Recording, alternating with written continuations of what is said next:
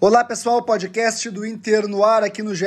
Globo. É a nossa edição de número 46 e o Inter segue sem vencer Grenal. São 10 clássicos de seca, 5 clássicos no ano com 4 derrotas, um empate e nenhum gol feito. E na edição de hoje a gente analisa os erros de Eduardo Cudê na derrota por 1 a 0 para o Grêmio de Renato Portaluppi da Libertadores, os diagnósticos feitos pelo Inter para essa crise e também projeta o que pode ser feito para encerrar a seca. O podcast do Inter começa agora.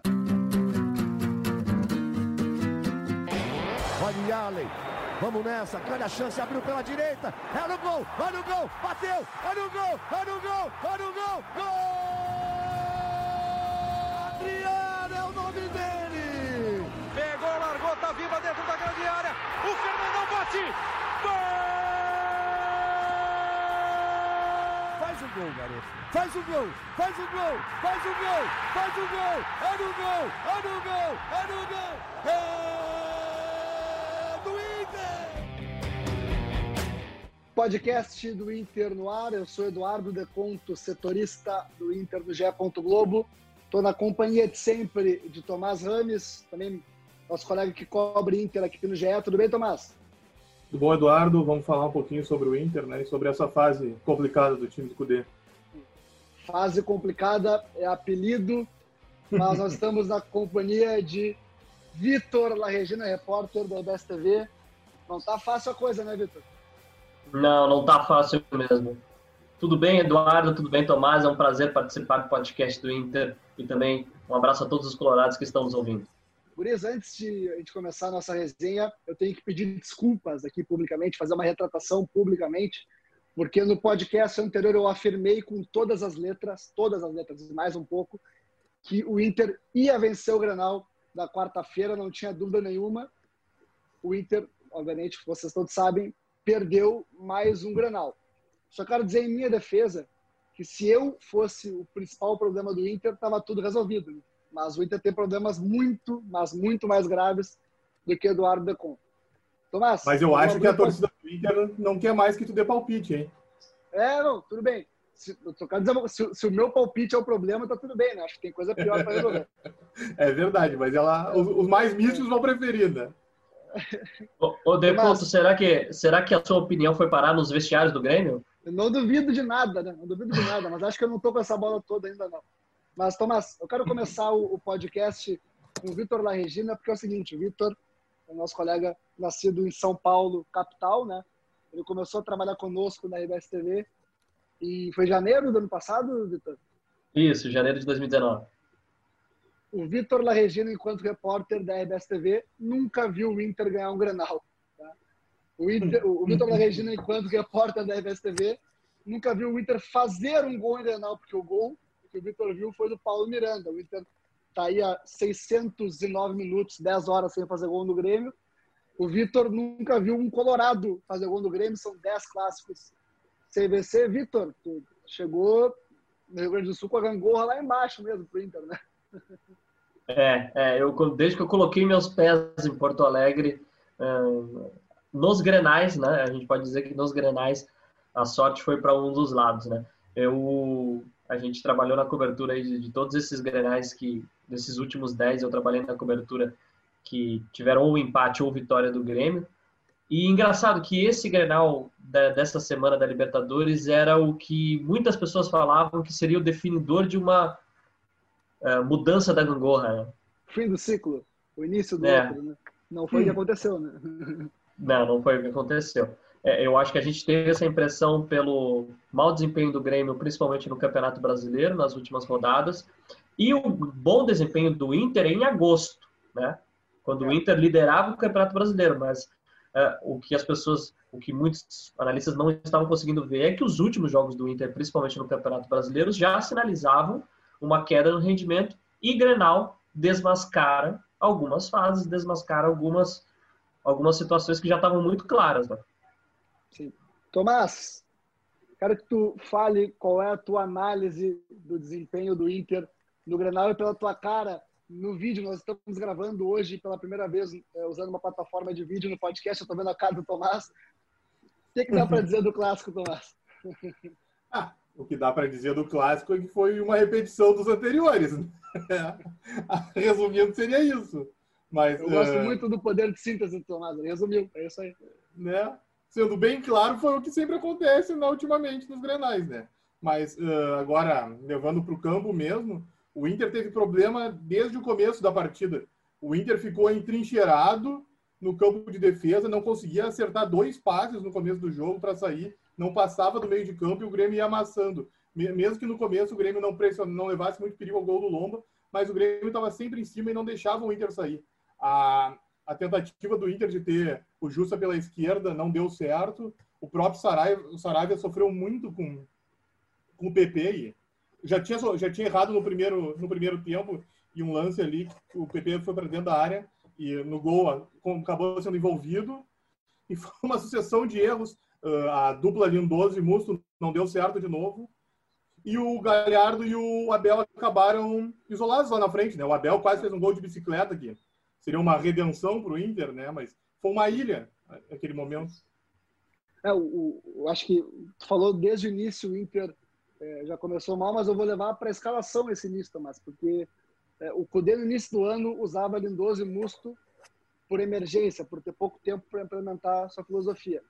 De fevereiro para cá, foram sete meses sem que ele usasse Lindoso e Musto. Ele tem, tudo bem que ele tinha desfalques, mas ele tinha tempo, ele teve tempo de sobra para desenvolver ao menos uma alternativa é, que não seja Lindoso e Musto para esse canal. Poderia ser o Nonato, que foi bem contra o América de Cali, poderia ser o Prachetes, poderia ser o D'Alessandro.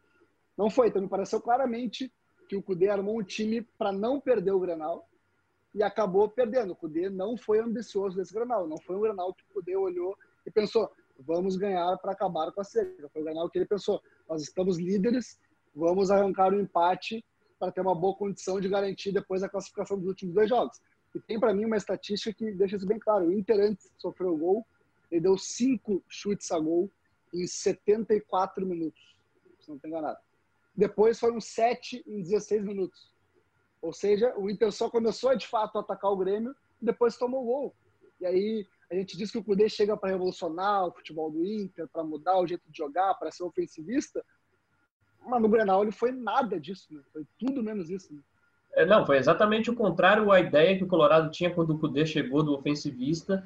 É, e talvez era um jogo também que a gente, que o torcedor esperava muito mais do Saravia, de ele subir muito mais para o ataque no Grenal de ontem, visto que a gente tinha dois volantes, e Musto, o Matheus Jussa, que é um lateral que fica muito mais na defesa do que sobe para o ataque, o Saravia não conseguiu subir, e um time totalmente desarticulado, o Abel e o Galhardo isolados, e como né, o Renato, o Tomás já até falou, e, e o, dependendo muito de ligações diretas. Então foi é, extremamente o contrário do que o Colorado esperava do, da, desde a chegada do Cudê e até mesmo da, desse, dos, mais, dos jogos mais recentes do Cudê. O Tomás, Inter é um time que troca passe, a bola vai sair do Cuesta e vai para o Lomba. Ou sai do Cuesta e vai para o Gabriel. No máximo, ela vai até o Lindoso, mas volta. Tipo, tu, tu não via isso. Ou senão, aí o Zé Gabriel ou o Cuesta davam um balão para frente. Parecia um festival de balonismo aquele time do Inter, ou com passe para o lado e para trás. É, e assim, o Cudê ele tem uma frase que é o Inter não caminha, ele corre. Me parece que o Inter só é treinado para correr. Né? Eu não consigo ver uma jogada do Inter que seja característica, além da pressão alta que o Inter faz muito bem. É muito bem treinado para isso, não há dúvida para isso. É um time treinado para correr, mas que passa a impressão de um time lento, porque a saída de bola é lenta. É verdade, é verdade. O Inter foi muito, muito bem nessa, nessa análise. Ô, Tomás, são cinco grenais de Eduardo Cudê. Eu vou excluir os outros cinco dessa conta nenhum gol marcado, cinco gols sofridos, quatro derrotas e um empate.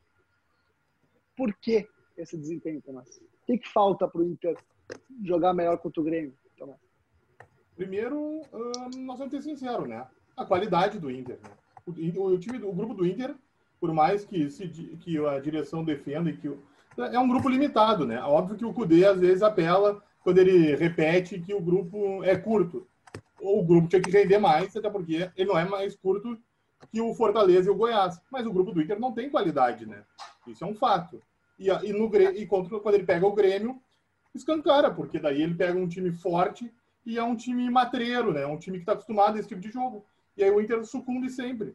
A gente pode até pegar o Brasileirão, assim, é, o Inter era líder até a última rodada, mas nos 11 jogos que o Inter fez, é, uma boa atuação nos 90 minutos, foi contra o Palmeiras, lá um empate, contra o Santos. Eu não, eu não, não me lembro de um jogo que o Inter tenha sido o Botafogo no Rio de Janeiro, talvez. O primeiro tempo o contra resto, o Botafogo foi bom. O resto, o Inter não foi, não foi superior ao Bahia no Brasil, não foi superior ao Ceará no Brasil no primeiro tempo. Então, o Inter é um time que tem patinado recentemente também, né? Não é só o Grenal, né? Ele, ele, ele sofre contra rivais com mais qualidade e, e, e, tem patinado também contra rivais em tese mais, mais fáceis.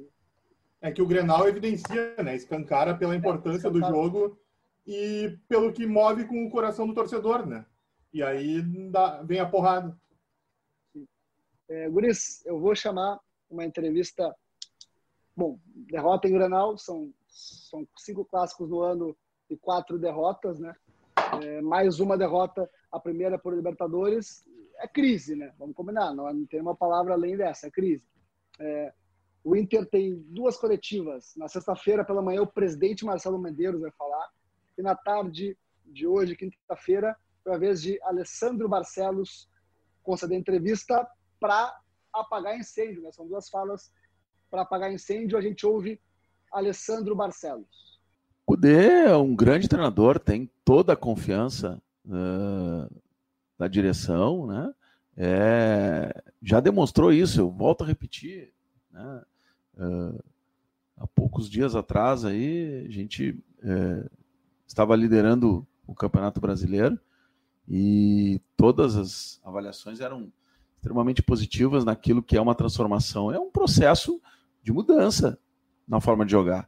Nós, embora estejamos agora no mês de outubro, tivemos uma interrupção de quatro meses, o que nos, nos traz aí no, primeiro turno de Campeonato Brasileiro, uh, ainda na fase de grupos da Libertadores, né, e com uh, a saída e a chegada de alguns jogadores, alguns uh, estão na sua segunda, terceira partida, né?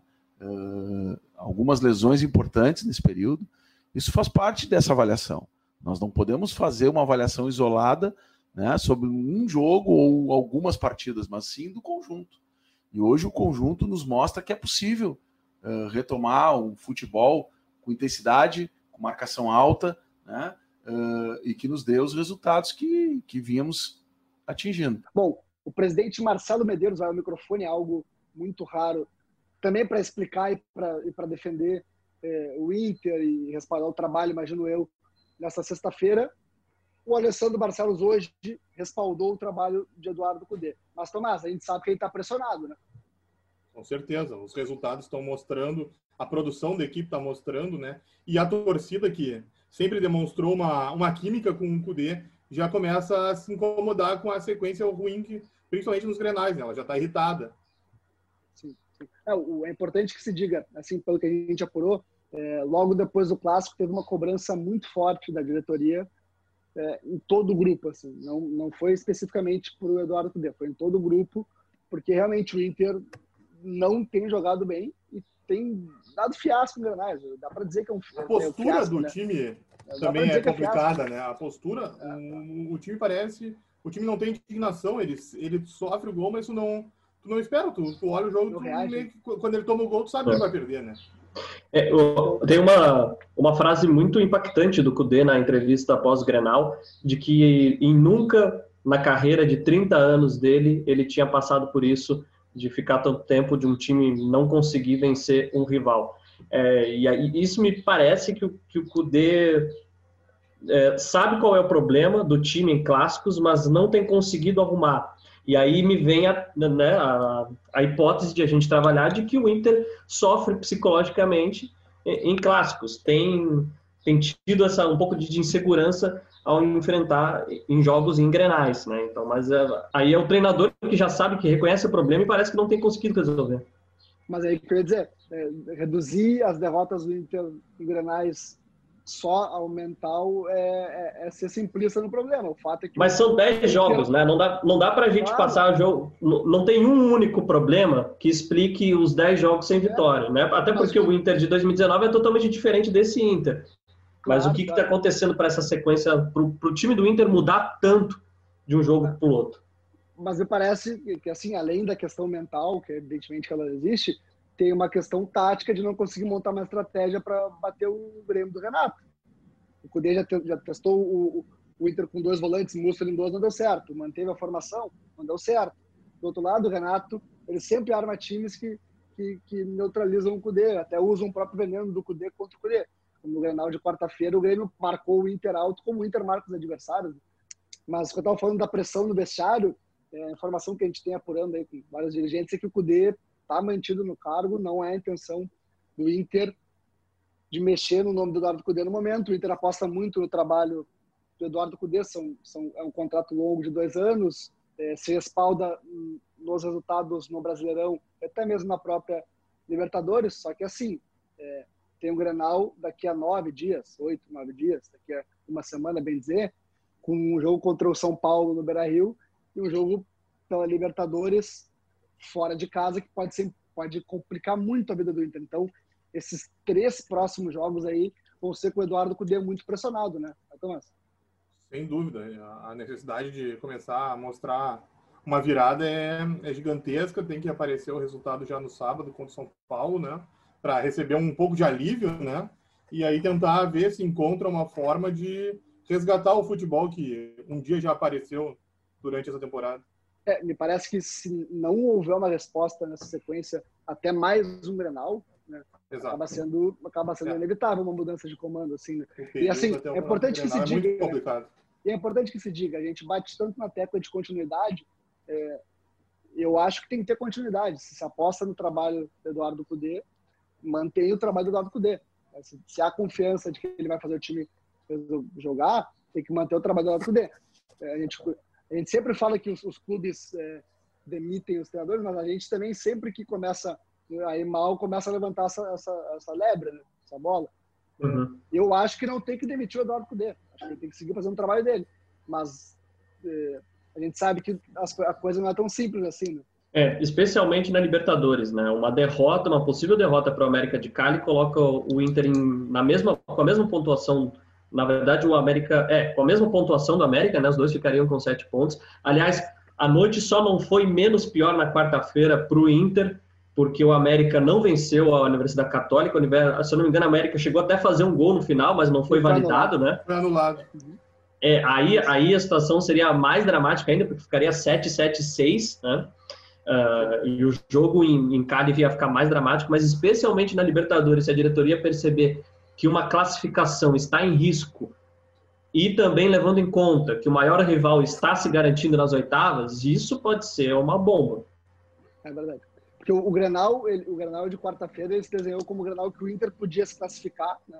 vencendo e contando é. com uma vitória de um dos outros uhum. dois clubes. E, e complicado do Grêmio, virou tudo o contrário, né? O Grêmio venceu, tem mais dois jogos em casa, e o Inter tem dois jogos fora que pode se complicar. Por isso, é, Grenal daqui a nove dias. Dá para dizer que o Inter pode ganhar esse clássico lá na Arena, pelo Brasileirão?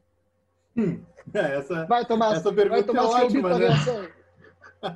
essa pergunta é ótima, né? Porque é, se for pegar todas as vezes que nós falamos, qualquer torcedor vai, vai acabar tirando sal da nossa cara, né? Porque nós já cansamos de acreditar que o Inter poderia vencer o Grêmio e, e aí chega na hora e o Inter perde, né? Então é complicado falar isso, porque a gente acredita, no, assim, ah, pois é, o Inter tá, tá com uma jogada, o Inter tá construindo, o Inter mostrou que tem força, mas quando chega na frente do Grêmio, o Inter não mostra isso, né?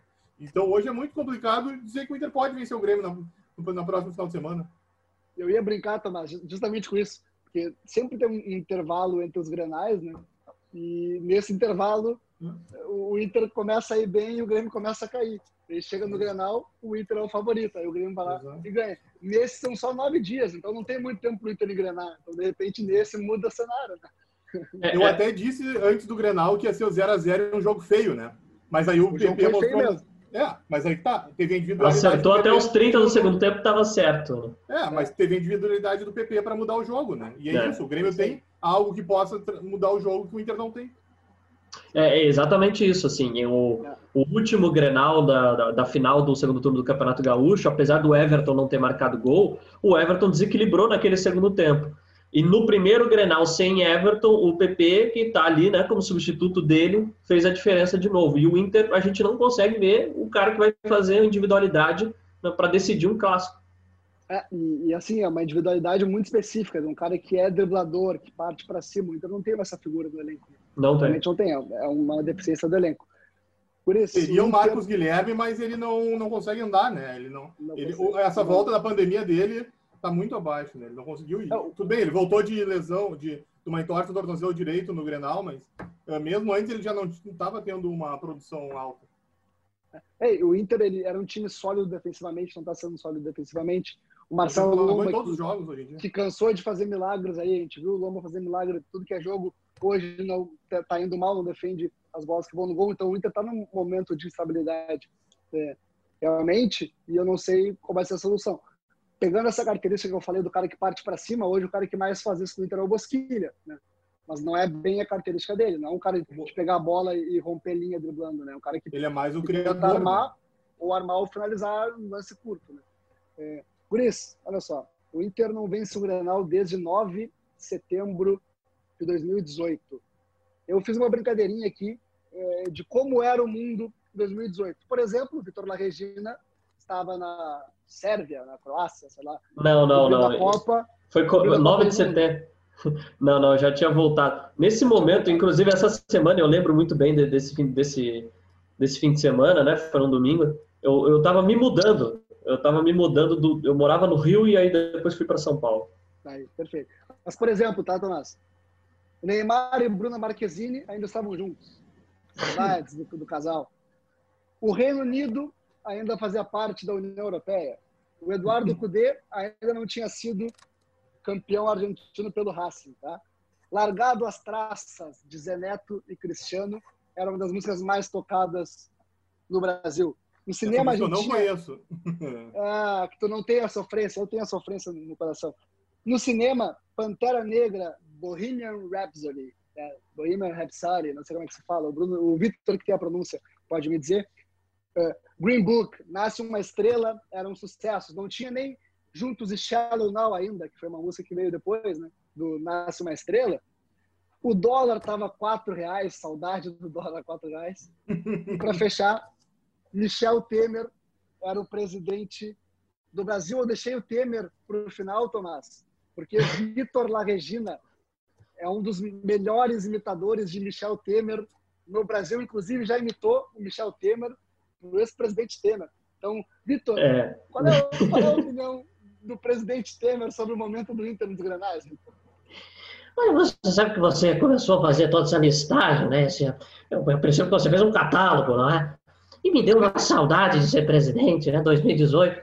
Você vê né, o dólar numa situação melhor. Até a música, a música sertaneja, que eu gosto muito, né?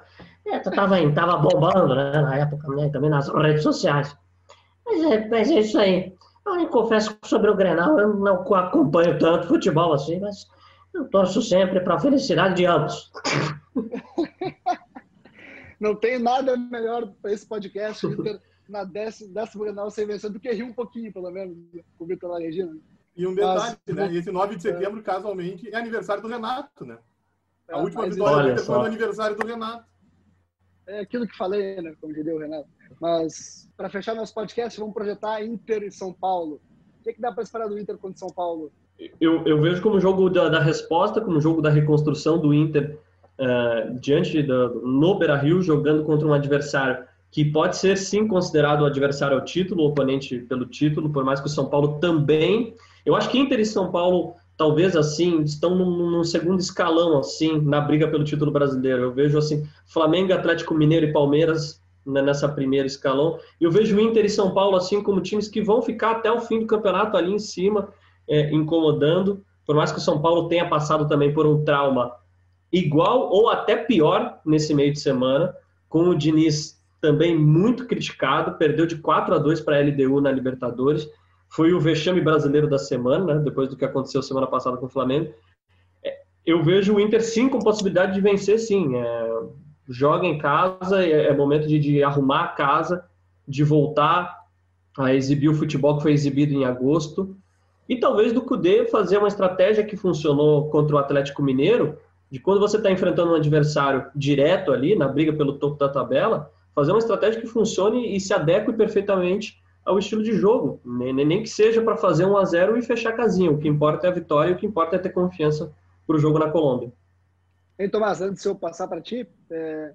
Inter e São Paulo estão no G4 e fazem um clássico de desesperados, né? Bem dizendo, um clássico de, de times instáveis. É muito, é muito estranho isso, né?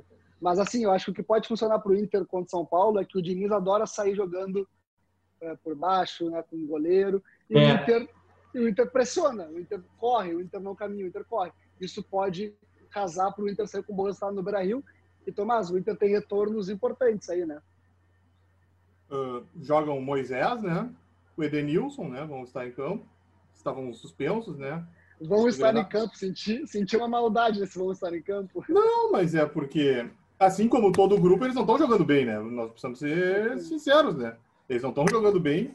A torcida já mostrou que com Moisés ela tem muita restrição, né? Então isso eu não sei se é algo que a torcida vai gostar tanto ter o Moisés, mas enfim, eles estarão para colaborar com o Cudê. Talvez seja a oportunidade mesmo do, desse grupo mostrar um poder de indignação, né? Que eu acho que é o que a torcida mais sente falta nesse momento, é isso, né?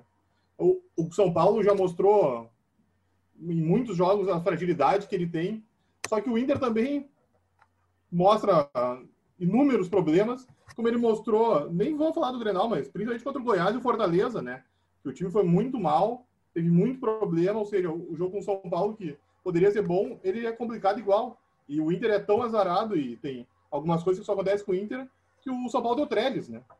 E até fez gol no meio da semana, ou seja, golaço pode acontecer, né, com o Inter. Tudo pode acontecer com o Inter, o que eu posso garantir é que, infelizmente, o podcast do Inter hoje fica por aqui.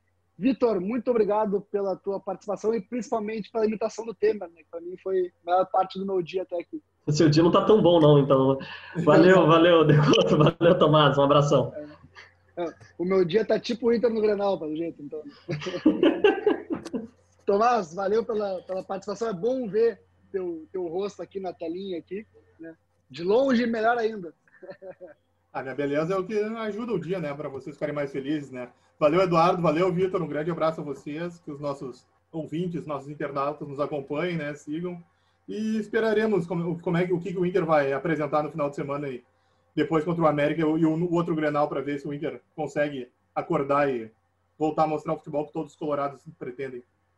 Esperemos os próximos capítulos. Eu faço uma menção também a João Vitor Teixeira, que é o nosso comandante. Diretor aqui, do programa, né? Nosso diretor do podcast. E eu vendo a telinha aqui, o João é disparado o mais bonito da telinha, tá de terno ali, uma fotinho bonita. Tá bem demais na foto, João. Mas é isso aí, amigos. O podcast do Inter fica por aqui. A gente volta semana que vem para falar de Libertadores e de Grenal novamente, né? É o que nos resta. É, fiquem ligados. E o podcast do Inter está disponível em ge.globo podcasts, no Spotify no Apple Podcasts e nas demais plataformas de streaming por aí. Um abraço, até a próxima.